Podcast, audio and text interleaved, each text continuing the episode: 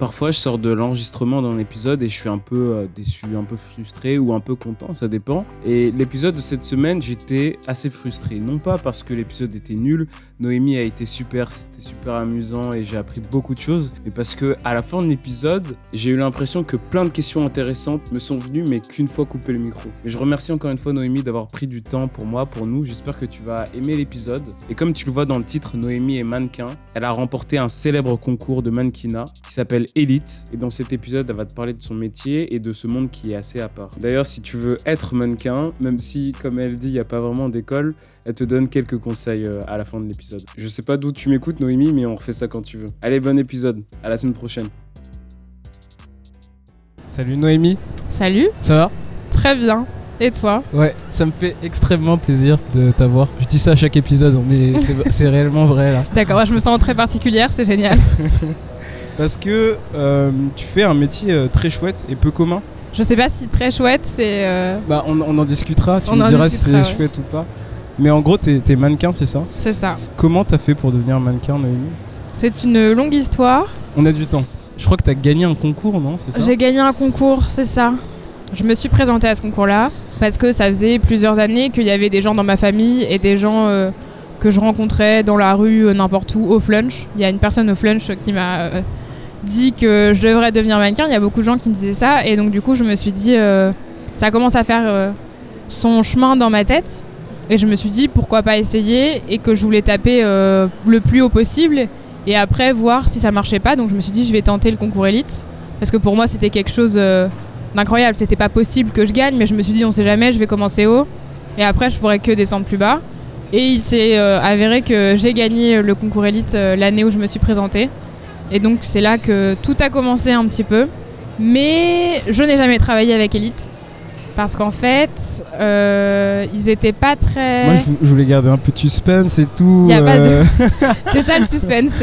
Non, en fait, ce qui s'est passé, c'est que. Attends, juste pour revenir au concours d'abord. Oui. Euh, donc, tu te présentes parce que t'as- t'avais envie de le faire? En fait, je comprenais pas trop ce que ça impliquait de devenir mannequin, j'ai jamais compris. Les gens me disaient que je devais devenir mannequin comme on me disait t'es grande, tu, tu devrais faire du basket. Euh, moi, je me suis jamais considérée comme euh, jeune et jolie.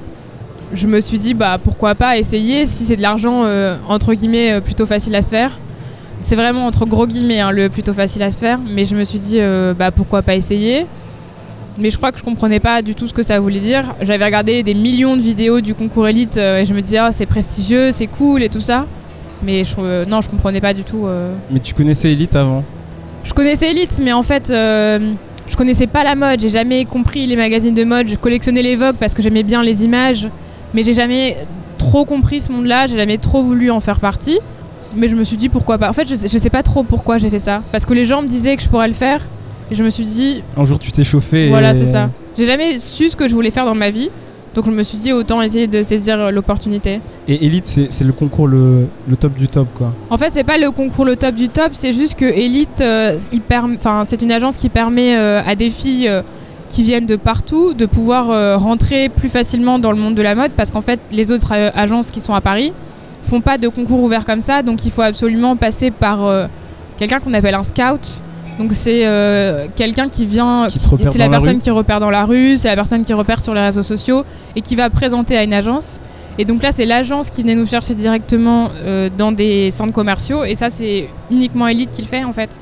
Et donc c'est aussi pour ça que j'y suis allée parce que sinon il fallait que je j'en- j'envoie des des polas. Donc des polas, c'est des photos naturelles de nous à des agences. Et ça, euh, je savais pas du tout le faire. J'étais pas du tout entraînée. Et en fait, ce que Elite permettait de faire aussi, c'était une sorte de, de bootcamp euh, où ils apprenaient aux filles euh, à défiler, à faire des photos, etc. C'était ça aussi qui m'attirait parce que j'étais une totale novice euh, dans ce milieu. Parce que je sais pas si c'est parce que je suis un garçon, mais avant de préparer ce- cet épisode, je connaissais pas du tout Elite, tu vois. Et je me suis rendu compte que c'était vraiment l'une des agences et l'un des concours les plus connus au monde. Ouais, et, que, et que tout le monde le connaissait, quoi. Toi, tu connaissais avant de faire le concours. Oui, je connaissais avant de faire le concours parce que aussi ils ont tout un merchandising. Quand tu regardes euh, au niveau des produits de beauté, il y a plein plein de trucs. C'est écrit Elite, il y a des brosses et 50 000 trucs différents euh, qui sont Elite. Ils ont mis leur nom euh, partout. Mais je les ai connus parce qu'ils organisaient des concours dans des centres commerciaux aussi et que ça faisait beaucoup de bruit. Et qu'il y avait aussi des filles, il y avait beaucoup de filles du Nord qui gagnent, il y a beaucoup de mannequins qui viennent des pays du Nord et du Nord de la France. Ouh, co- Et donc il y en a qui, par exemple, t'as dit quoi? J'ai dit Cocorico, bravo à vous. Bravo à nous. C'est même pas Cocorico, là faudrait faire Cocorico en ch'ti. Ça donne quoi du coup? Ça ne donne rien du tout. Mais par exemple, euh, celle qui est en, vitrine de Etam euh, depuis, euh, depuis, je sais pas depuis combien de temps elle est égérie de Etam, mais c'est Constance Jablonski. Et elle a gagné le concours élite en je sais plus quelle année. Mais elle vient du Nord, elle vient de Lens. Donc euh, c'était un peu un espoir euh, pour des gens qui sortent de nulle part. Parce que Lens, c'est pas hyper glorieux, quoi. euh, Ouais. Comme, euh, Ils avaient un club de foot hyper, euh, hyper fort avant, mais c'était il y a. Je ne me prononcerai pas. je me permets de, de ne rien dire. Et du coup, euh, tu décides de t'inscrire au concours. Mhm. Comment ça se passe? Tu, tu postules dans un centre commercial, t'envoies un CV, je sais pas. C'était en 2014, donc ça fait à faire 6 ans. Et j'avoue que je me souviens pas de tout. Mais en fait, je crois que j'étais allée avec une, euh, ma meilleure pote euh, à l'époque, qui elle l'avait fait l'année d'avant, donc elle avait essayé de m'expliquer. Et je crois, on avait fait la queue pendant longtemps. On avait dû remplir des papiers. Ils avaient pris notre euh, taille de là où on venait. Et après, on devait, de- on devait défiler devant euh, les jurys et attendre. Ah, donc il y avait vraiment un lieu prévu euh, à, Ouais, à ouais, il y avait vraiment un lieu euh, bah, dans le centre commercial en fait. Parce qu'ils ont des partenariats avec les centres commerciaux. On avait défilé et après on avait dû attendre et les, les jurys avaient dit euh, il y avait une présélection et après à la fin de la journée il fallait revenir quand ils avaient pris nos photos et tout ça, il fallait revenir. Ah ouais, c'est engageant quand même. C'était vraiment euh, il y avait beaucoup beaucoup de beaucoup de personnes qui voulaient le faire et ils sélectionnaient les personnes qui allaient pouvoir aller à Paris le fin août en fait parce que c'était le 9 avril que j'ai fait ça. Et donc fin août, il fallait euh, aller à Paris pour la finale nationale avec les filles qui avaient été sélectionnées dans tous les centres commerciaux de France. Et euh, j'ai été retenue à la finale nationale, ouais. Quand on te dit ouais, tu vas aller à Paris pour faire le concours France, c'est quoi ta réaction? J'ai pas compris. Et en même temps, je me disais, euh, ça me paraît logique. Enfin, c'est pas que ça me paraît logique, parce que ça fait hyper pompeux quand je dis ça. Mais non, c'était pas logique. Je sais pas, j'avais une sorte d'intuition à l'intérieur de moi où je me disais, c'est pas possible. Et en même temps, ça m'étonnait pas tant que ça. Enfin, je sais pas, je sais, c'est un, peu indescriptible comme sentiment. Mais oui, j'étais choquée, j'ai pleuré euh, toutes les larmes de mon corps. euh, surtout que ma meilleure amie a pas été prise, donc du coup, c'était un peu plus dur pour elle. Oh. Mais ouais, c'était incroyable euh, ce qui m'arrivait, j'y croyais pas du tout, euh, pas du tout, du tout. Et il y a une taille minimum pour euh, être présélectionné pour euh, faire le concours oui, France je ou- crois que pour les femmes, c'est 1m72. Et je, fais, je faisais 1m78 à l'époque. Et un, et un Ça âge, un âge et une taille genre. Non, ils prenaient pas encore les mensurations. Ah ouais? Non. Donc quelqu'un de un peu plus costaud que les mannequins qu'on voit à la télé aurait pu, pu concourir ou Non, parce que ils le voyaient quand tu marchais devant le jury. Ils le voyaient à l'œil si ça allait passer ou si ça allait pas passer. Et encore, s'il y avait des filles qui étaient un peu plus corpulentes, entre guillemets, bah, ils les récupèrent et après ils leur disent de perdre du poids. Il y en avait comme ça euh, qui Ah ont été euh, à la finale nationale, même internationale, et qui ont après euh, dû perdre du poids pour devenir mannequin. Parce que j'ai regardé un reportage avant de, avant de venir ici aujourd'hui. Et Mhm. du coup, c'était en gros une fille qui a, qui a fait Elite France, qui était devenue anorexique à cause du fait que, euh, entre guillemets, on lui sous-entendait qu'il fallait qu'elle perde du poids, tu vois, mais c'était Mhm. jamais dit.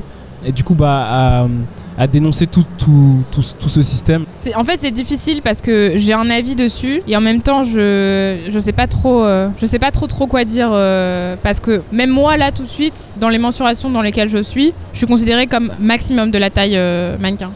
Là, je, pour faire les défilés et tout ça, c'est un peu compliqué parce qu'en fait, ce qui se passe dans la vie d'une mannequin, c'est que quand elle fait des jobs commerciaux, elle peut être un peu plus grosse que quand elle fait des jobs de défilé. Donc pour les défilés, il faut rentrer dans une taille très petite parce que les vêtements, ils les font sur les mannequins euh, de bois en fait, enfin sur les mannequins euh, qui ne sont pas vivants. Et donc tout le monde doit pouvoir rentrer dedans, donc il faut être très très fin. Alors que dans le commercial, ils ont des tailles euh, qui sont des tailles qu'ils doivent vendre dans les magasins. Donc du coup, il faut être un peu plus gros pour plus pouvoir large, quoi. rentrer dedans. Voilà, c'est ça. Donc oui, il faudrait être un petit peu plus que si on veut faire, on veut faire des défilés et en même temps, on peut se permettre de fluctuer. Et oui, c'est jamais vraiment dit. C'est vrai qu'une fois, je suis allée chez Elite et j'avais pas mangé depuis trois jours parce que je me sentais pas bien et tout ça. Ils m'ont dit, oh, t'as maigri, c'est cool et tout ça. Et dans l'agence dans laquelle je suis maintenant, c'est plus du tout ça. Donc ça, je pense que ça dépend des personnes avec qui on est entouré, ce qu'on veut faire. Et ce qui est aussi vachement euh, piège dans ce milieu, c'est qu'on y, est- on y arrive quand on est très très jeune. Et donc c'est difficile de dire non, c'est difficile de se rendre compte de ce qui est normal et ce qui est pas normal d'accepter. Mm. Alors que plus on vieillit, plus on se rend compte que c'est pas une fatalité d'avoir un 90 de tour de hanche et qu'on peut travailler quand même. Mais c'est difficile de s'en rendre compte et de l'accepter en fait. Et même moi, encore aujourd'hui, là, euh, c'était il y a deux semaines, on m'a pris mes mensurations, je crois, et j'ai vu que je faisais un 90 de tour de hanche, et je me suis dit, va falloir faire un petit régime, tu vois. Sérieux Alors que, ouais, mais ouais, pourtant, enfin les gens te voient pas, mais t'es pas, t'es pas grosse. Mais non, mais quoi. ça va. Mais même, tu vois, tout. là, tout à l'heure, j'ai travaillé. la- La dame, elle me dit non, mais euh, tu vas quand même pas maigrir, là, c'est pas possible et tout ça. Et en même temps, psychologiquement, comme je sais qu'il y a des filles qui peuvent avoir mon job et qui sont plus fines que moi, je me dis que je pourrais aussi. euh, Enfin, c'est pas si compliqué que ça de maigrir. Ouais, mais tu trouves pas ça triste cette formatation à. Si, c'est triste, mais ça fait partie du job. Je veux dire, Toi, tu, tu l'acceptes quoi en fait, c'est très facile d'accepter tout ce qui est dans le mannequinat parce que derrière, il y a soit une rétribution de prestige, soit de l'argent. Et qu'est-ce que les hommes recherchent? L'argent. L'argent, le prestige et le pouvoir. Mm. Donc nous, on n'a juste pas le pouvoir, mais on en a quand même deux autres. Ça permet de... Enfin, on va très loin avec ça. C'est aussi pour ça que je pense que les personnes pas assez solides, elles tombent vite dans l'anorexie, elles font des livres et elles passent sur euh, France Inter et machin. euh. Parce que si t'es pas assez solide, t'arrives pas à distinguer, enfin t'arrives pas à faire la part des choses et donc du coup euh, ça part vite euh, Ouais, mais tu peux, trop loin. tu peux être assez solide et te dire que c'est pas normal et arrêter et euh, essayer de dénoncer, tu vois. C'est pas forcément parce que t'es faible Ouais, mais- et que. Tu vois ce que je veux dire? Si tu- Oui, oui, oui, c'est sûr, c'est sûr. Mais en fait, euh, j'ai envie de te dire que c'est pas possible. C'est comme si toutes les mannequins du monde décidaient euh, de lutter contre le réchauffement climatique alors qu'on prend toutes des avions tous les deux, trois. Enfin, tous les deux jours. C'est pas possible dans le sens où il y aura toujours une fille pour prendre ta place. Nous, on est dans notre confort occidental, donc on se rend pas compte. On est là, oui, euh, les dictates et tout ça. Mais pour certaines personnes, c'est pas la même vision en fait. On est vachement euh, centré sur nous-mêmes. Je comprends et je dénonce le fait qu'il faut qu'on soit toujours plus mince, mais je c'est pas si facile que ça en fait. C'est vraiment pas si facile que ça. Ok, Mais je sens que ça va, ça va être intéressant aujourd'hui. Tant Parce mieux, que je tant connais, mieux. je connais absolument rien de ce monde, tu vois. Du coup, Eh tu, ben, vas, Bienvenue dans mon monde à tu vas faire le professeur un petit Ça peu. marche. Du coup, alors t'es sélectionné pour faire le concours France, tu vas à Paris. Oui. Euh, on t'a appris à marcher, à défiler avant, Pas encore. Non Non, pas encore en fait. Quand on arrive euh, le 20, c'était le 26 août 2014. 26 août 2014, oui. On arrive à Paris dans une grande salle, on devait être, je sais pas, 80 filles. Et là, pareil, ils reprennent notre taille. Et ils nous refont marcher et tout ça, mais ils, ils ont pas du tout, euh, ils nous ont pas du tout appris à marcher encore. Ils ont dit qu'ils ils sélectionnaient 30 filles au milieu de la journée. Et à la fin de la journée, 12 filles. Et ces 12 filles-là allaient faire le concours, euh, bah, la finale en fait. Et donc j'ai été sélectionnée dans les 30. J'ai quasi pas mangé tellement j'étais stressée, c'était horrible. Et après j'ai été sélectionnée dans les 12. Et là on est parti directement dans un château euh, près de Chantilly. On, est- on est parti dans un château et on a fait là, on a fait le vrai bootcamp où on a fait, euh, on nous a maquillé, coiffé, on a fait des photos, des vidéos. Vous euh, dormiez là-bas, vous mangiez là-bas. voilà, c'est ça. On est resté 4 jours, on a vécu une vie de princesse. C'était incroyable. C'est un énorme budget en fait pour eux. Ah ouais, totalement. Mais c'est tellement rentable. La mode, c'est vraiment un des milieux qui brasse le plus d'argent. Personne ne peut s'imaginer. Et je vais essayer de rester vague sur les chiffres aujourd'hui. Oh non, je comptais te demander Non, plein, pas de, du tout. plein de chiffres. parce que le problème, c'est que c'est pas anonyme et que euh, voilà. Si un jour quelqu'un tombe là-dessus, ça pourrait me est-ce, est-ce suivre. que tu, tu pourrais nous donner des chiffres genre euh, généraux ou on, en, Beaucoup. on- on en discutera. On en On discutera. en discutera. Du coup, donc t'es sélectionné, on t'apprend à marcher, Mhm. tu fais, euh, tu fais partie des 12, Ouais. félicitations, hyper contente. Mhm. Tu fais le défilé, c'est filmé, c'est, c'est retransmis. En fait, euh, ce qu'on a fait, c'est que ces, tro- ces trois jours euh, au château euh, près de Chantilly, c'était près de Chantilly, je sais plus, c'est pas grave. On nous a appris à faire des choses et tout ça. On devait revenir en octobre pour encore faire trois jours et cette fois-ci faire la finale, la vraie finale au Palais de Tokyo et défiler. Donc en fait, tout ce qu'on avait fait avant, c'était pour euh, nous présenter, faire des vidéos euh, sur internet publicitaires et. Enfin publicitaires dans le sens où euh, il fallait nous vendre nous. Et donc on est, retourné, on est retourné à Paris en octobre pour, euh, pour cette fois-ci, oui, vraiment défiler. Je l'ai déjà dit, je me répète, j'essaye de tout Ouais, remettre en place, c'était a trop longtemps. Non, c'était pas retransmis à la télé. C'était peut-être retransmis sur les réseaux sociaux, mais je me souviens même plus ce que c'était les réseaux sociaux euh, à, l'époque. C'est vraiment bizarre. Et là, par contre, euh, j'ai versé toutes les larmes de mon corps. Et c'est, pas les de Tokyo? C'était au Palais de Tokyo. C'est ouais. énorme. Ouais, c'était énorme. Et on portait des robes de princesse, c'était incroyable. Et on nous a fait plein de cadeaux aussi pendant cette semaine-là. Et je me souviens qu'à chaque fois qu'on m'offrait un truc, je pleurais. Parce que moi, je viens de ma petite campagne, euh, je viens d'un milieu de- modeste, personne. Enfin, c'était énorme pour moi. C'était Mm. vraiment énorme. C'était quelque chose, je pensais pas que ça allait m'arriver un jour. Donc tu gagnes le concours tu pleures toutes les larmes de ton corps. Exactement. Ma petite sœur et ma meilleure pote aussi. Et tes parents, ils, ils sont venus. euh, Ouais, il y a mes parents qui sont venus. Ouais. Et qu'est-ce que tu gagnes alors? Le droit de participer à la finale internationale et un contrat avec Elite, peut-être. Je sais plus si j'ai gagné un contrat avec Elite à ce moment-là ou pas. Mais j'ai gagné euh, la reconnaissance et le fait de passer dans tous les journaux du nord de la France, d'avoir tous mes profs qui étaient là, waouh, bravo Noémie. euh. Oui, parce qu'il y a beaucoup de mes profs aussi qui m'encourageaient à devenir mannequin, c'était rigolo. J'ai gagné ça. Et donc la finale euh, internationale, c'était à Shenzhen, en Chine, en décembre. C'était le 2 décembre la finale. Et en fait, il fallait euh, toutes les filles, toutes les Françaises en général se qualifier dans le top 10. Parce que c'était c'est tous les pays euh, du monde, parce que le concours élite a lieu dans beaucoup de pays. Je crois qu'il y en a 55, un truc comme ça. Enfin, Ouais, il y a quelque chose comme ça, il y, en avait, euh, 50 quoi. il y en avait énormément. Et j'ai pas été qualifiée dans les 10. Wow. Grosse déception. Mm. Qui a en fait euh, finalement sauvé ma vie. Attention, rebondissement. ok. et, et voilà. Et c'est comme ça que ça s'est terminé, Elite. Mais entre temps, t'as fait un reportage sur France 3, Nord-Pas-de-Calais, j'ai vu, avec ta maman et ta petite sœur, c'était très très marrant. C'est vrai Ouais, juste après la, la victoire, je crois. Ouais. C'est possible. La Vraiment, c'était il y a tellement longtemps que je me souviens à peine. Mais t'as été déçu de ne pas gagner, j'imagine, euh, Ouais, sur le moment, j'étais très déçue, ouais. et de pas être dans les 10. Oui, j'ai été vraiment déçue, mais euh, en fait, je me souviens plus de mes sentiments de l'époque. Hmm. Parce que ça a tellement. euh, Ça m'a tellement sauvé de pas être dans les 10 que finalement, je me souviens pas. Je me souviens juste que, ouais, j'ai été déçue. Je voyais tout le monde pleurer, je me disais qu'il fallait pas que je pleure pour faire la meuf, et puis voilà, c'est tout.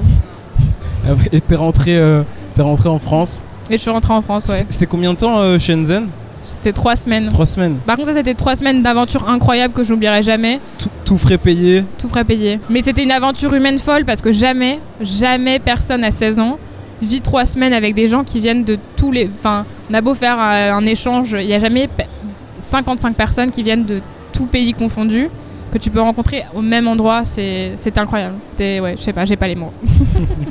Et juste pour revenir aux chiffres, parce que j'ai un peu regardé, Oui. je crois que la gagnante euh, mondiale gagne un contrat de 3 ans avec Mhm. Elite et, un, et un chèque de 150 000 euros garanti sur 2 ans. En fait, on a regardé avec ma mère par rapport à ça. Le chèque de 150 000 euros garanti, c'est en fait euh, elle qui doit travailler et qui donc Ouais, lui bien un, non mais lui garantisse un revenu des de 150 000 contrats, euros euh, sur 3 ans. Et en fait, quand tu regardes ce qu'une mannequin gagne vraiment, 150 000 euros sur 3 ans, c'est quasiment rien.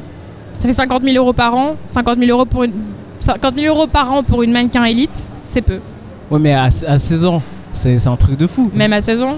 À 16 ans, non mais c'est ça qui est impressionnant avec Elite aussi, c'est et par rapport à, à tout, c'est que comme on était totalement novices et qu'on nous a jamais vraiment rien expliqué et que si t'avais personne pour t'expliquer, tu savais pas, euh, d'un œil extérieur et de quelqu'un qui est totalement euh, qui ne connaît pas ce milieu, ça paraît incroyable et ça reste incroyable. Mais quand t'es vraiment dans le milieu, tu te rends compte que c'est pas si incroyable que ça et qu'au final, euh, on aurait pu avoir plus. c'est vrai. hein. Non, Parce qu'en plus, c'est un contrat d'exclusivité.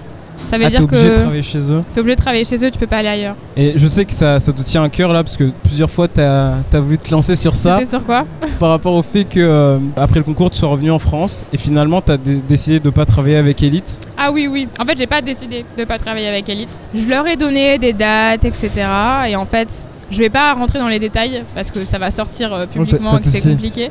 Mais euh, en gros, ça s'est pas fait parce que j'avais l'impression qu'il. Enfin, c'est pas j'avais l'impression, c'est que. Bref, ça s'est pas fait. Voilà. Et j'ai été abordée par quelqu'un sur euh, Instagram, par Ellie, qui est euh, actuellement euh, mon, agent, euh, mon agence mère, qui lui m'a. euh, dit bah, si ça marche pas avec Elite, enfin j'ai l'impression que ça va pas trop avec Elite et tout ça. C'est vrai que moi j'avais pas de l'impression feeling. Enfin, en fait, c'est a- vraiment une histoire compliquée. Ouais non mais rentre mais pas dans donc les du coup détails. c'est mais genre, difficile il de rentrer avec les il- détails. Bref, que au ça final, il, savait par une autre personne que ça allait pas. Et donc du coup il m'a dit bah écoute c'est pas grave, quitte pas tout de suite Elite. On va aller visiter d'autres agences pour voir euh, si euh, elles te veulent ou si c'est juste euh, toi qui fonctionne pas ou si c'est Elite qui veut pas toi en fait. Et on est allé voir plein d'agences et plein d'agences m'ont dit non mais il y a pas de souci et tout ça, dont l'agence avec laquelle je suis actuellement donc Viva. Et euh, j'ai fait un test euh, photo. Ils m'ont dit bah on va faire un test photo et on va voir euh, si on la veut. Et ils m'ont accepté. Donc on s'est bien rendu compte que c'était pas euh, moi le problème, mais que c'était peut-être un problème avec l'agence, que ça passait pas et que eux ils étaient pas forcément très chauds pour travailler avec moi. Et voilà, c'est pour ça que j'ai jamais travaillé avec eux. Mais il y a beaucoup de gagnants en France qui travaillent pas avec eux au Non, final. je, je- à ma connaissance, je suis la première qui n'ait pas travaillé une seule fois euh, pour Elite et qui leur ait pas rapporté un seul centime. Et d'ailleurs, ils ont tapé un, enfin, pas tapé un scandale, mais euh, ils étaient pas très contents. Il y, en avait des gens qui appelaient ma mère et qui disaient non, mais vous vous rendez compte, c'est n'importe quoi.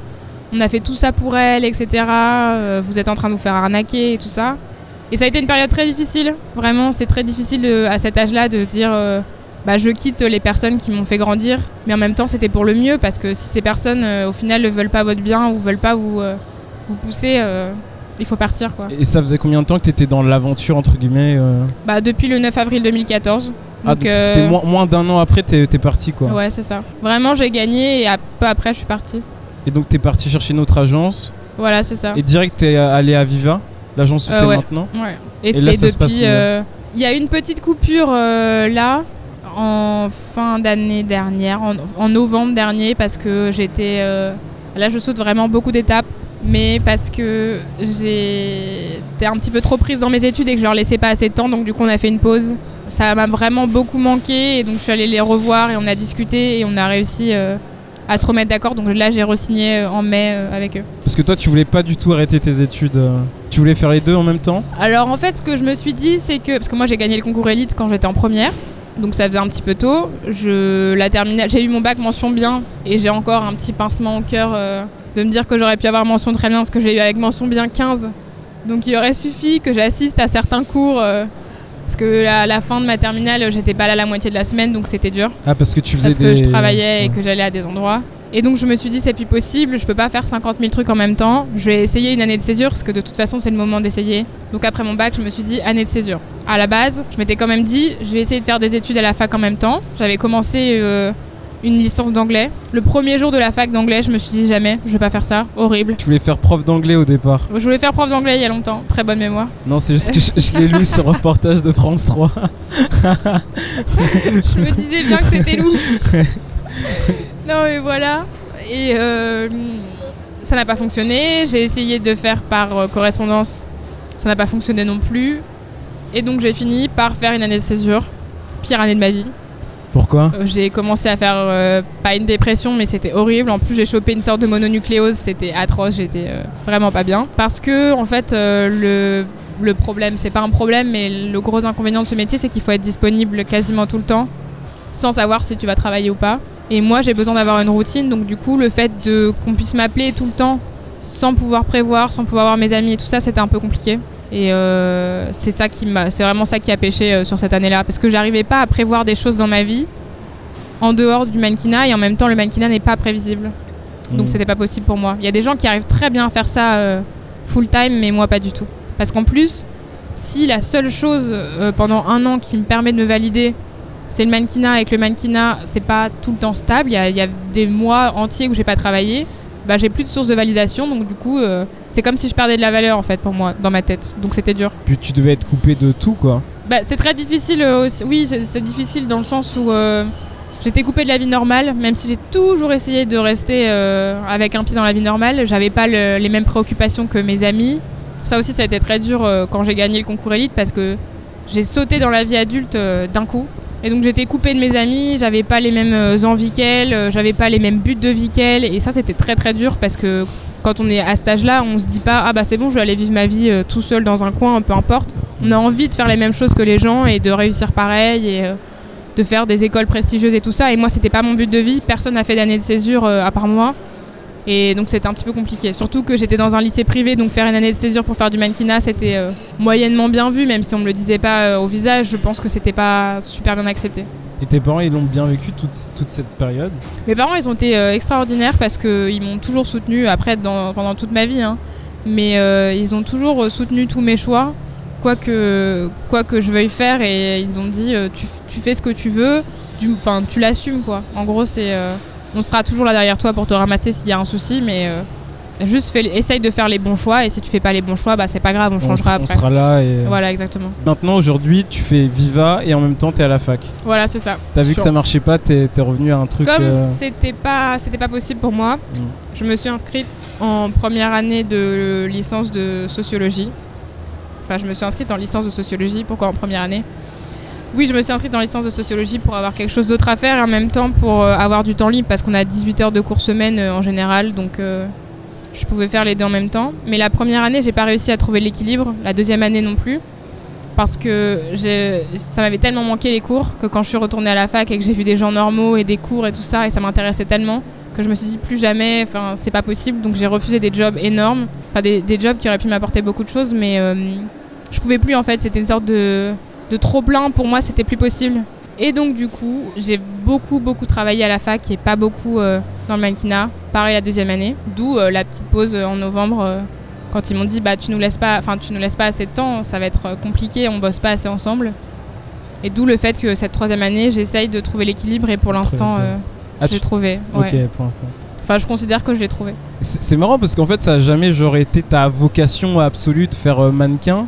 non et pourtant, jamais, tu, jamais. tu continues. En fait euh, ça n'a jamais été ma vocation de faire mannequin mais euh, quand j'étais petite ma mère m'a dit que je vous disais que je voulais quand je serais grande je voulais être riche et voyager enfin gagner de l'argent et voyager. Et en fait c'est ce que je fais maintenant sans jamais avoir voulu euh, enfin je dis pas que je suis riche je dis juste que je gagne de l'argent. Sans jamais avoir voulu faire mannequin, mais non, j'ai jamais su ce que je voulais faire. Jamais, jamais. Un jour, je voulais être esthéticienne, le lendemain, psychologue, deux jours après, vétérinaire. Et ça a toujours été comme ça et c'est toujours comme ça aujourd'hui. Et donc, euh, le mannequinat, ça me permet d'avoir une vie, euh, de pouvoir me payer un appartement, de subvenir à mes besoins à 21 ans, et en même temps, d'assouvir mon besoin de découvrir plein de choses en même temps et de pouvoir être partout. Et donc, euh, c'est pas une vocation, mais c'est quelque chose que maintenant je me vois pas faire ça en fait. En tout cas, pas tout de suite. Parce que ça m'apporte énormément et ça m'apporte énormément aussi euh, au niveau humain.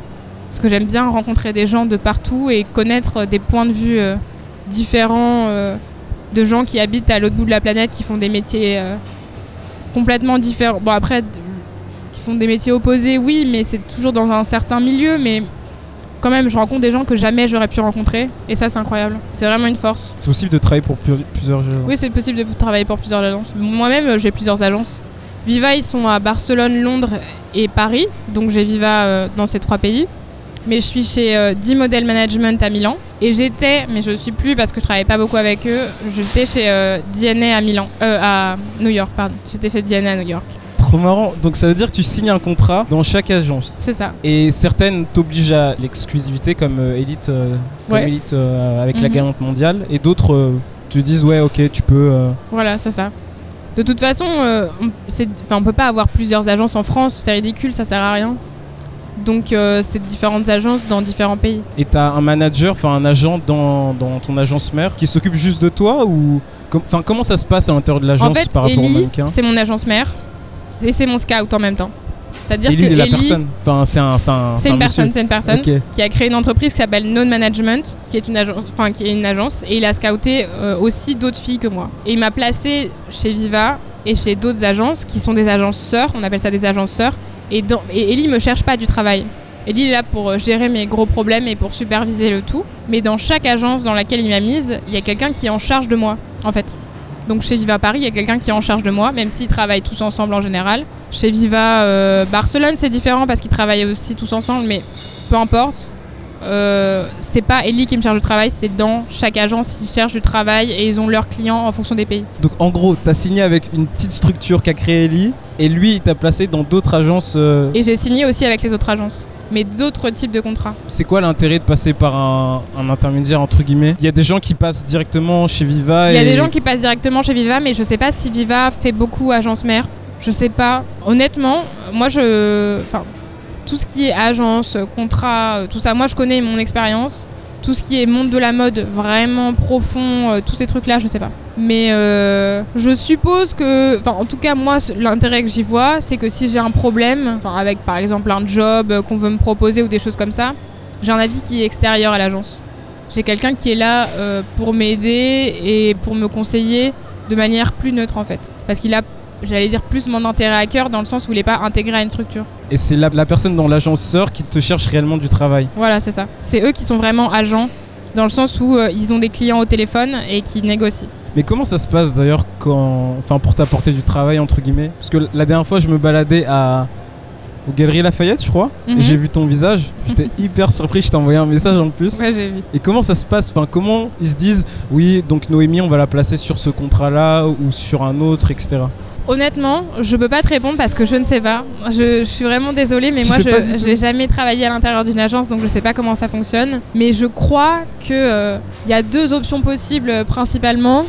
C'est soit le client appelle en disant veut Noémie, soit euh, Là, c'est la classe. et là c'est la classe, et soit euh, le client dit on a un projet, vous nous proposez quoi euh, ou qui comme fille qui pourrait mieux correspondre et tout ça, et, euh, et il propose des filles.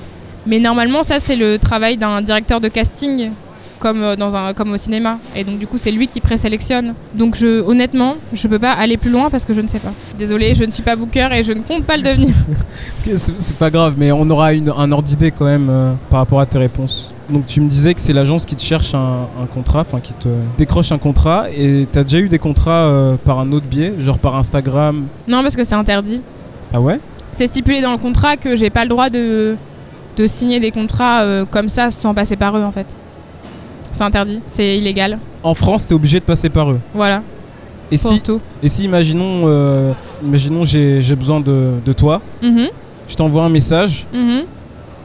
tu, tu, tu, me- tu me dis non ou tu me dis ouais bah passe par mon agence si tu veux vraiment travailler avec moi. Si c'est gratuit et que tu comptes pas l'exposer sur les réseaux sociaux et sur un site internet euh, de grande diffusion, je peux le faire parce que t'es mon pote. Si tu veux que ce soit rémunéré et que ce soit diffusé pour une marque ou pour des choses comme ça, là, faut passer par mon agence. Il y a des gens qui m'envoient des messages sur Instagram qui disent Est-ce que tu peux faire ça, ça, ça? Je dis Voyez avec mon agent, ouais. Ah, trop marrant. Ça fait très, euh, ça Ah, fait très ça classe. fait classe, mais- mais ouais. en fait, juste, c'est obligatoire. Rockstar quoi. Pas du tout. pas du tout, pas du tout. Mais du, du coup, t'as pas le droit de diffuser des trucs sur les réseaux sociaux? Si, si. Mais, Mais- t'as dit à grande diffusion. Bah, c'est dans le sens où euh, si on prend des photos professionnelles de moi et qu'on fait tout un site internet avec pour promouvoir une marque, Viva va me dire bah il s'est passé quoi, tu vois? Ah ouais Même si c'est gratuit. Tu, peux plus donner ton image quoi. Si, même si c'est si, pour des potes, je pense que oui, mais j'avais fait déjà ça pour, euh, pour une pote qui était styliste et qui avait besoin euh, de prendre des photos de moi pour euh, son travail de fin d'études et elle avait posté des photos de moi sur son site internet, mais c'est pas des trucs. Enfin, si, je peux quand même gérer mon image. Je dirais que c'est ambigu dans le sens où si c'est pour des amis, peut-être que oui, si je le fais comme ça, de toute façon, quel est l'intérêt que je fasse si c'est gratuit et si c'est pas pour des gens que je connais? Il y a aucun intérêt à Ouais, non, que mais imaginons pour des gens que tu connais. je... imaginons- Pour des gens que je connais, je pense que je peux le faire. Imaginons que t'es un ami, mais un ami célèbre, tu Ouais, vois, ouais. Qui, qui a besoin de, de faire des photos avec Bah, toi. en euh, fait, dans ce sens-là, euh, je peux appeler mon agence et leur en parler. Je pense qu'il faut que je leur en parle dans tous les cas. De toute façon, la communication, c'est la clé. Mais par politesse, pas Par parce que, politesse, euh, oui. Après, euh, s'ils me disent non, vraiment, on n'est pas chaud, je vais leur dire, bah, je vais essayer de négocier et je vais essayer de le faire. Et s'ils me disent, par contre, on pense vraiment que ça dessert ta carrière, je vais dire non. Parce que c'est. Enfin, ça se joue à pas grand-chose. C'est plus par politesse que par rapport au contrat que t'as signé. euh, Oui, dans, ce, dans ce cas-là, je veux Dans dire. ce cas-là, oui, je pense. Ça t'est déjà arrivé de refuser des contrats que Viva te proposait? Ce qui se passe, c'est que Viva m'envoie un mail ou euh, me parle de vive voix, mais en général c'est un mail, en me proposant un travail. C'est ce qu'on appelle une option. Et donc ils m'envoient l'option et ils me disent est-ce que tu es disponible ces jours-là? Il t'explique tout Est-ce que ça t'intéresse? Voilà, c'est ça, en général. Si c'est euh, de l'e-commerce, donc euh, sur un site Zara, si c'est un édito, donc euh, dans un magazine, des choses comme ça. Si c'est un lookbook, par exemple, c'est pour présenter des vêtements plus en détail que sur de, de l'e-commerce sur un site internet. Il me propose le truc, et si je suis dispo à cette date, bah, moi je peux accepter. Si je suis pas dispo, je peux refuser. Après, dans certaines, euh, dans certaines situations, même si euh, je pars en vacances, enfin si je suis partie en vacances ou quoi que ce soit, si c'est vraiment une option importante, bah, il peut m'arriver d'annuler mes vacances parce que l'option euh, prime. Ce qui fait que c'est difficile aussi des fois de garder une famille et des amis. Mhm. Mais euh, en général, j'ai toujours le choix. C'est toi qui choisis quoi. C'est moi qui choisis et après, après quand j'ai cette option de travail et que moi je dis bon ok je suis dispo, c'est le client qui dit bah finalement elle est confirmée ou elle est pas confirmée. Parce que cette option c'est pas obligé qu'elle confirme. C'est aussi ça que je te disais dans le sens où c'est toujours un peu imprévu. En anglais on dit give the time tu vois genre dans le sens où je, je leur donne l'option mais c'est pas sûr qu'elle confirme. Mais on peut- elle peut quand même confirmer. Il y a aussi des premières options et des deuxièmes options. Donc du coup ça peut arriver que le même jour j'ai deux options différentes. Et si la première option s'annule, la deuxième option peut confirmer. Ou la deuxième option peut aussi s'annuler. Ah C'est ouais, technique. c'est eh, c'est tout un mécanisme. C'est tout un euh, mécanisme. Par mail. Par mail. Eh ouais. J'ai énormément de mails. J'ai beaucoup, beaucoup de mails. Et t'as travaillé pour qui, euh, par exemple?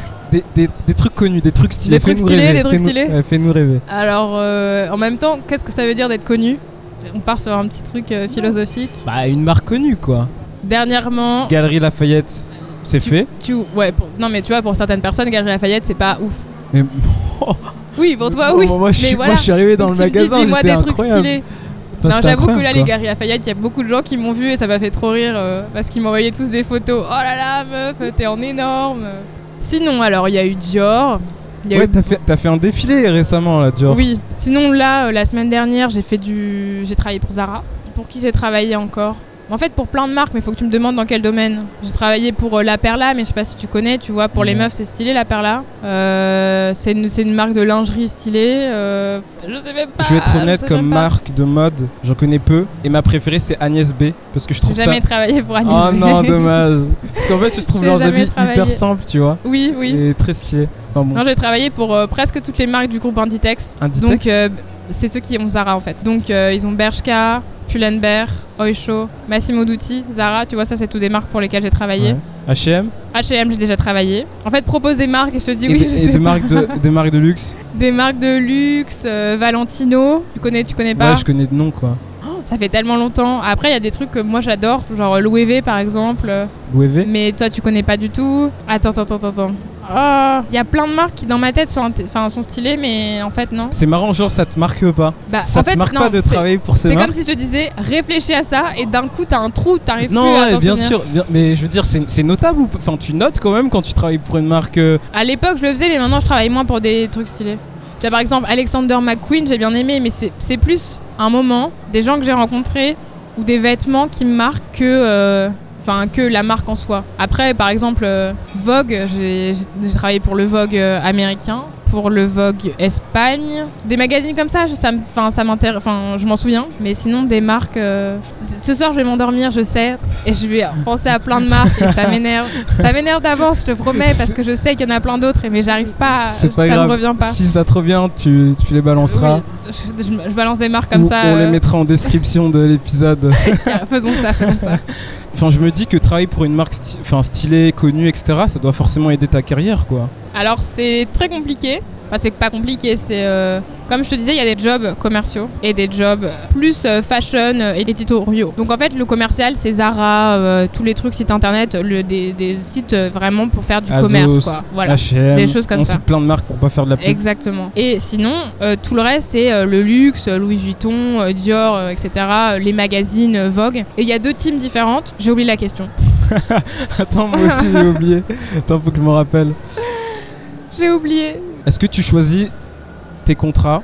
Je change un peu la question. Est-ce Oui, que tu la choisis question c'était est-ce que attends, attends. travailler pour des marques? Attends, attends, attends. Est-ce que tu choisis tes contrats en rapport aux marques pour qui tu peux travailler pour aider ta carrière? Genre, est-ce que tu vas préférer un contrat avec euh, bah, Louis Vuitton plutôt qu'un contrat avec euh, Zara? En fait, ce qui se passe, c'est que euh, non, c'est pas moi qui choisis en fait. Et mon évolution de carrière, par exemple, là, on a dit qu'on privilégiait euh, les jobs un peu plus d'argent que les jobs Fashion Week et tout ça. Et ça, c'est pas forcément qui, moi qui choisis. Parce que c'est en fonction aussi de si moi je suis à la mode et si, j'ai en- si je conviens euh, à un moment dans les jobs style, plutôt. euh, euh, voilà, c'est ça. S'ils veulent de moi dans les choses un peu plus Louis Vuitton, Dior et tout ça, très bien. S'ils veulent plus de moi ailleurs, bah je vais ailleurs. Donc c'est vraiment Viva qui gère ta carrière et gère les marques pour qui Ouais, tu et puis en fait, c'est pas. Enfin, dis c'est Viva qui gère ma carrière, mais c'est le marché. Hein. Ouais, forc- forcément. C'est, enfin oui, c'est euh, en fonction de la demande de, des filles comme moi, quoi. Comme toi, c'est-à-dire métis. Euh, c'est-à-dire métis, et c'est-à-dire euh, même des filles. euh, si mon faciès leur revient un jour, les lendemains leur revient plus. voilà, c'est tout. C'est comme ça. Enfin, Est-ce que les filles métisses sont, sont plus stylées de nos jours que. sont plus stylés de quoi? Sont, sont plus demandées de nos jours qu'avant Ah totalement. Déjà au niveau des choix euh, de coiffure, euh, du personnel embauché et tout ça par rapport euh, à s'occuper de nos cheveux, je le vois clairement. Quand j'ai commencé à travailler il y a 3-4 ans, on nous lissait toujours les cheveux, il y avait personne qui savait maquiller notre peau et tout ça. Ça n'a pas beaucoup changé aujourd'hui, mais aujourd'hui on me lisse quasiment plus les cheveux dans les jobs. Et euh, j'ai jamais vu autant de métis. Quoi. Il y a des métis euh, tous les jours euh, qui viennent. Ça veut pas dire qu'il y en a beaucoup plus dans les défilés, ça veut juste dire que l'offre de métis, entre guillemets, c'est horrible de dire ça, mais on est un peu des produits, euh, a carrément grandi. Ouais, c'est exponentiel euh, totalement. Et en même temps, c'est logique parce que c'est ce que, c'est ce que le marché demande. Tant mieux pour vous, non? Pas tant mieux pour moi parce que si on est moins, je suis plus demandée, mais Oh. non, je rigole.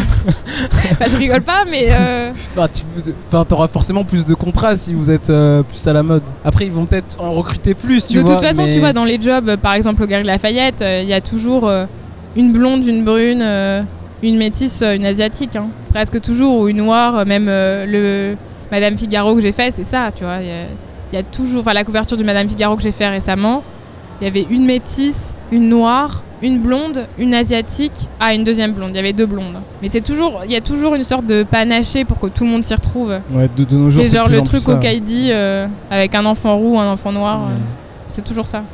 Je te pose une question avant ma, ma prochaine question, sinon j'ai oublié. Vas-y. On va parler un peu d'argent. Oui. Mais t'es pas obligé de dire des chiffres. C'est dommage qu'on puisse pas voir ta tête en podcast parce que vraiment, Pourquoi on va parler d'argent avec la petite main Non, mais- sur la table Non, comme ça. C'est rigolo quoi. Enfin, c'est.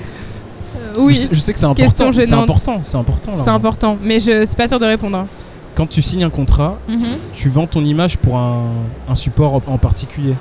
Oui, Et euh, après, tu t'entends plus parler de ce contrat. Enfin, genre, imaginons que t'es euh, placardé sur les galeries Lafayette, mhm. tu signes le contrat, etc. On, Ouais. on te paye et on, on parlera plus jamais de ce, ce contrat-là. Et ils pourront utiliser ton image comme ils veulent. euh. non. Alors dans un contrat, dans le mail qu'il m'envoie quand il me donne l'option, Je suis un noob, hein. explique-moi il y a tout. écrit usage. Et donc si c'est écrit euh, réseaux sociaux, euh, par exemple on va mettre euh, réseaux sociaux dans les grands magasins, mail, mail qu'ils envoient aux clients newsletter. S'ils l'utilisent dans autre chose que ça et que l'agence s'en rend compte, ils vont devoir payer de l'argent en fait.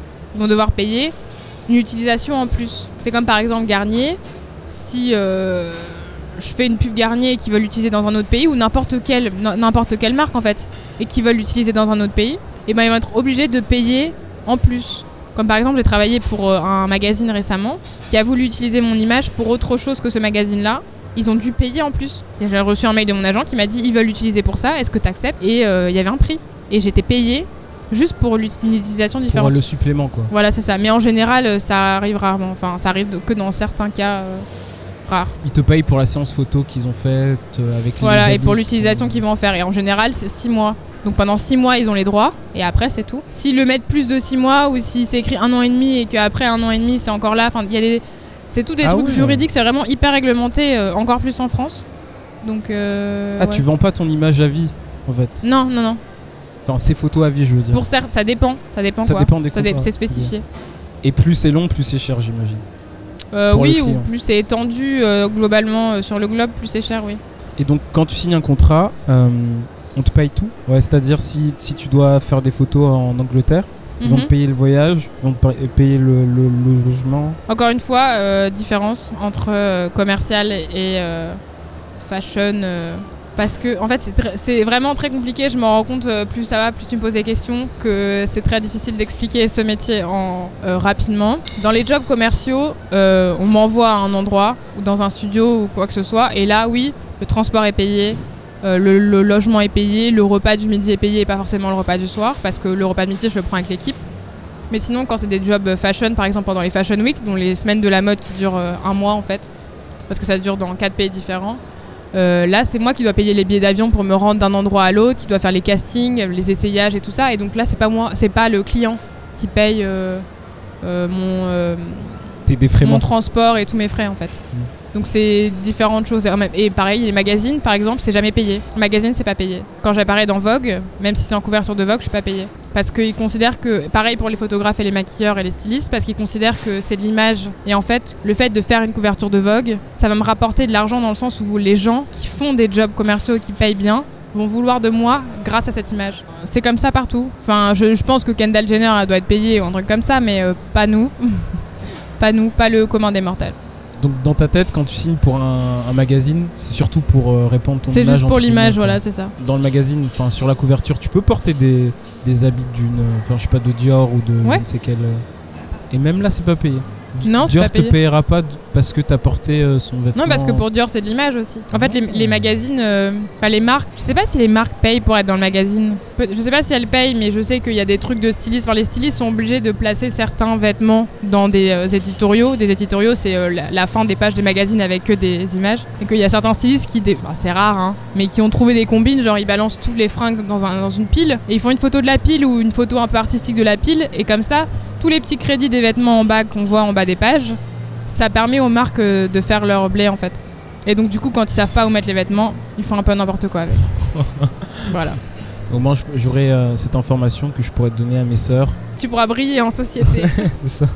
avec des infos que peu savent, Ouais. sauf euh, maintenant. Merci Noémie. Merci. Bah, avec plaisir. Et est-ce que tu peux nous expliquer un peu une journée euh, type?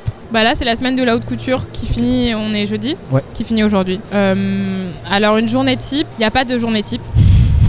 J'étais sûr Voilà. que tu allais me répondre ça. C'est, on est dans mon métier, il n'y a pas de journée type, il n'y a pas une journée qui ressemble à une autre. Parce que tu, par exemple, il y a deux jours, j'ai fait un défilé Dior. Il y a l'heure du défilé qui était 14h30 et il y a un call time, donc c'est l'heure à laquelle je dois y être.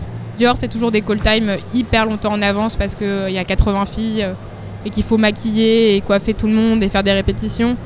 Et donc le call time était à 8h30. Et donc de 8h30 à 14h30, je suis là-bas en train de me faire maquiller, coiffer, faire les ongles, faire des répétitions, etc. Mais par exemple, quand c'est la Fashion Week, il y a des jours où j'avais trois shows différents.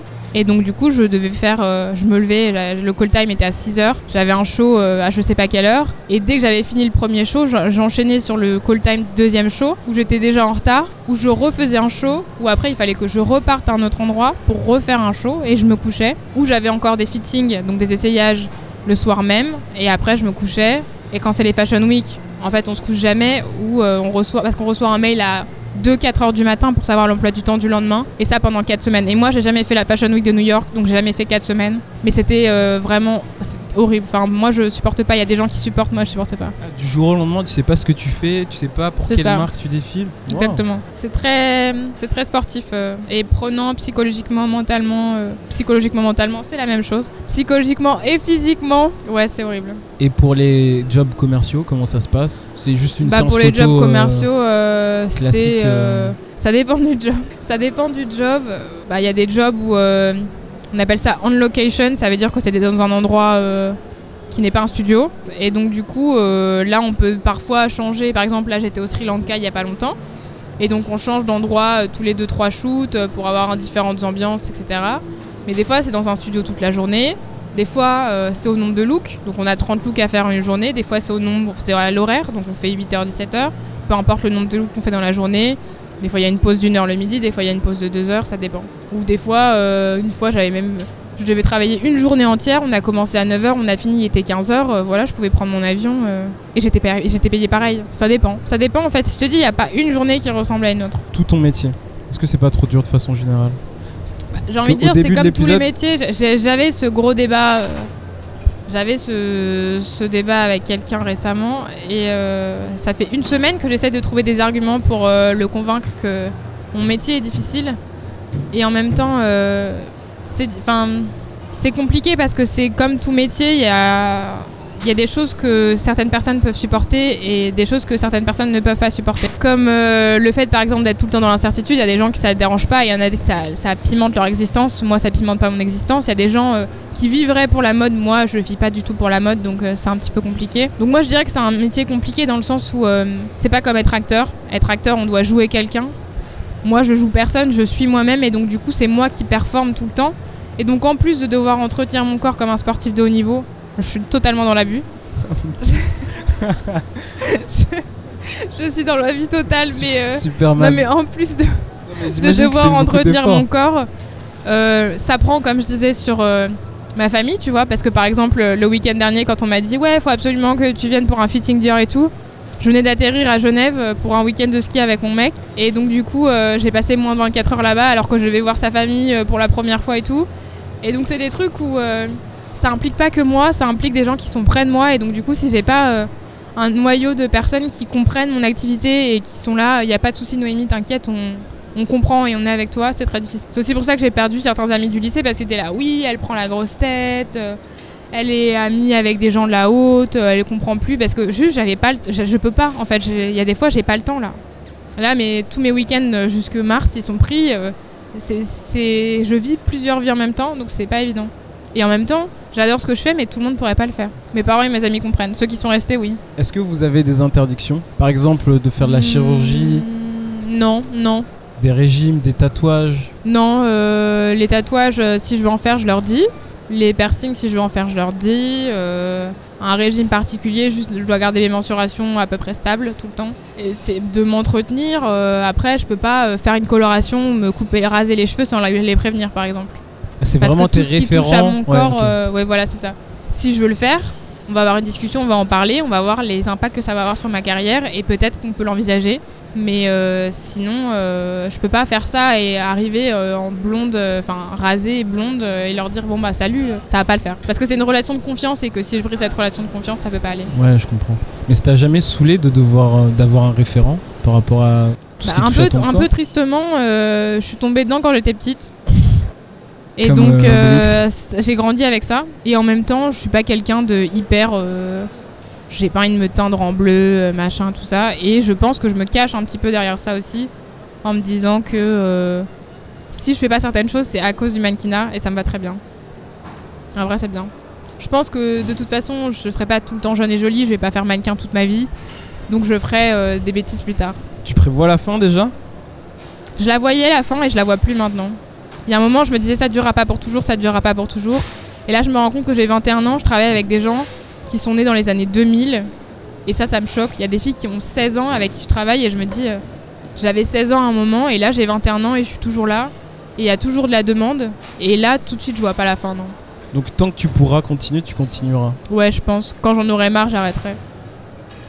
Mais c'est vraiment euh, quelque chose qui sera irremplaçable dans toute ma... Enfin, c'est une expérience incroyable et ça peut être remplacé par rien dans ma vie. Enfin, dans la vie en général. Tu rates des journées de cours, tu rates des, tu rates des choses quand même, non? Tu En penses fait, que tu vas euh, réussir à- vraiment à gérer les deux pendant Je voyais ça en- en- dans le sens où je ratais des choses, justement, jusqu'à ce que je recommence en mai avec euh, Viva. Parce que j'avais l'impression de subir. Comme tu disais, ça n'a jamais été une vocation. Je subissais tout ce que je faisais et tout ça. Et c'est aussi pour ça que j'ai eu besoin de cette pause pour me rendre compte que le mannequinat me manquait. Parce que de novembre à mai, j'ai pas travaillé, j'ai pas voyagé, j'ai rien fait.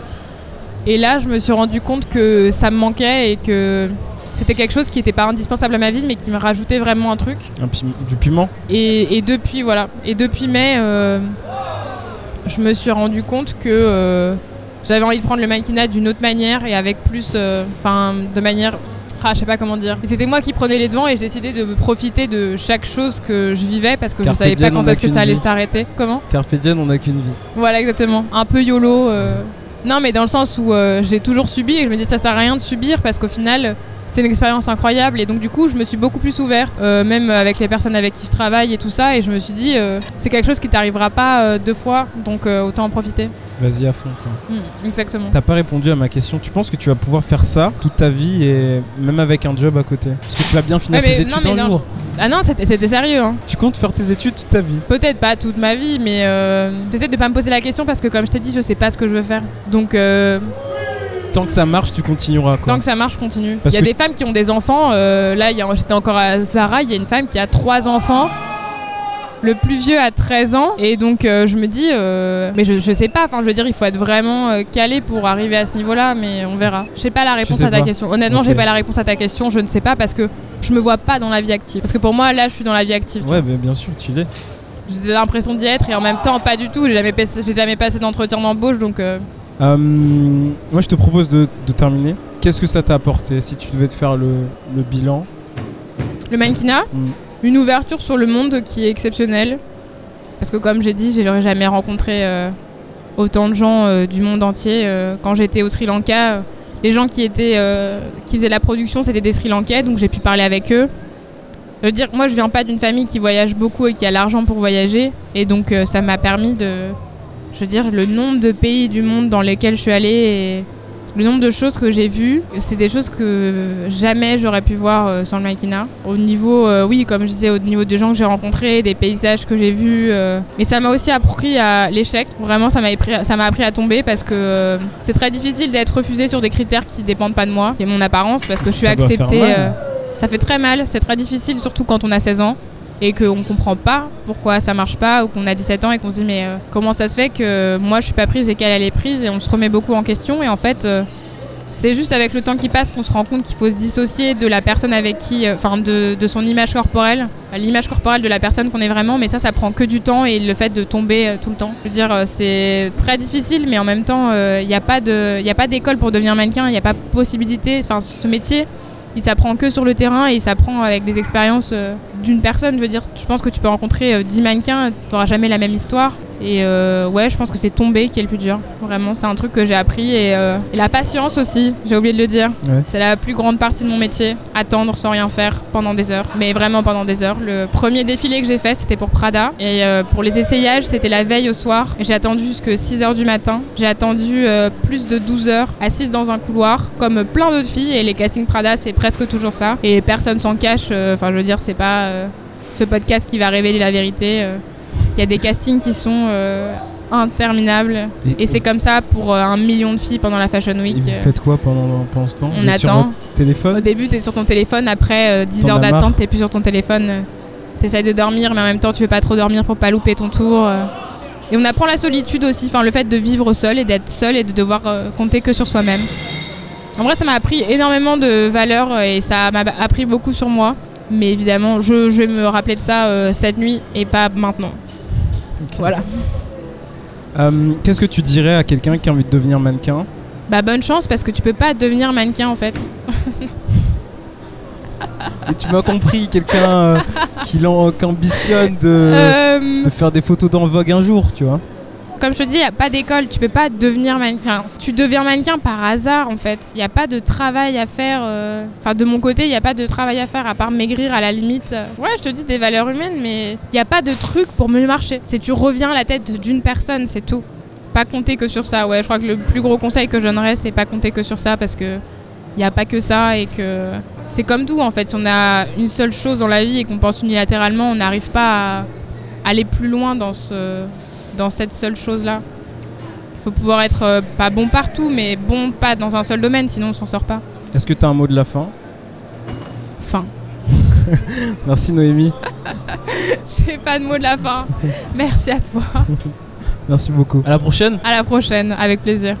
Un jour mon père me dit Fiston, je te vois sortir le soir. À ton âge, il y a des choses qu'un garçon doit savoir. Les filles, tu sais, méfie-toi. C'est parce que tu crois, elles sont toutes belles, belles, belles comme le jour. Belles, belles, belles comme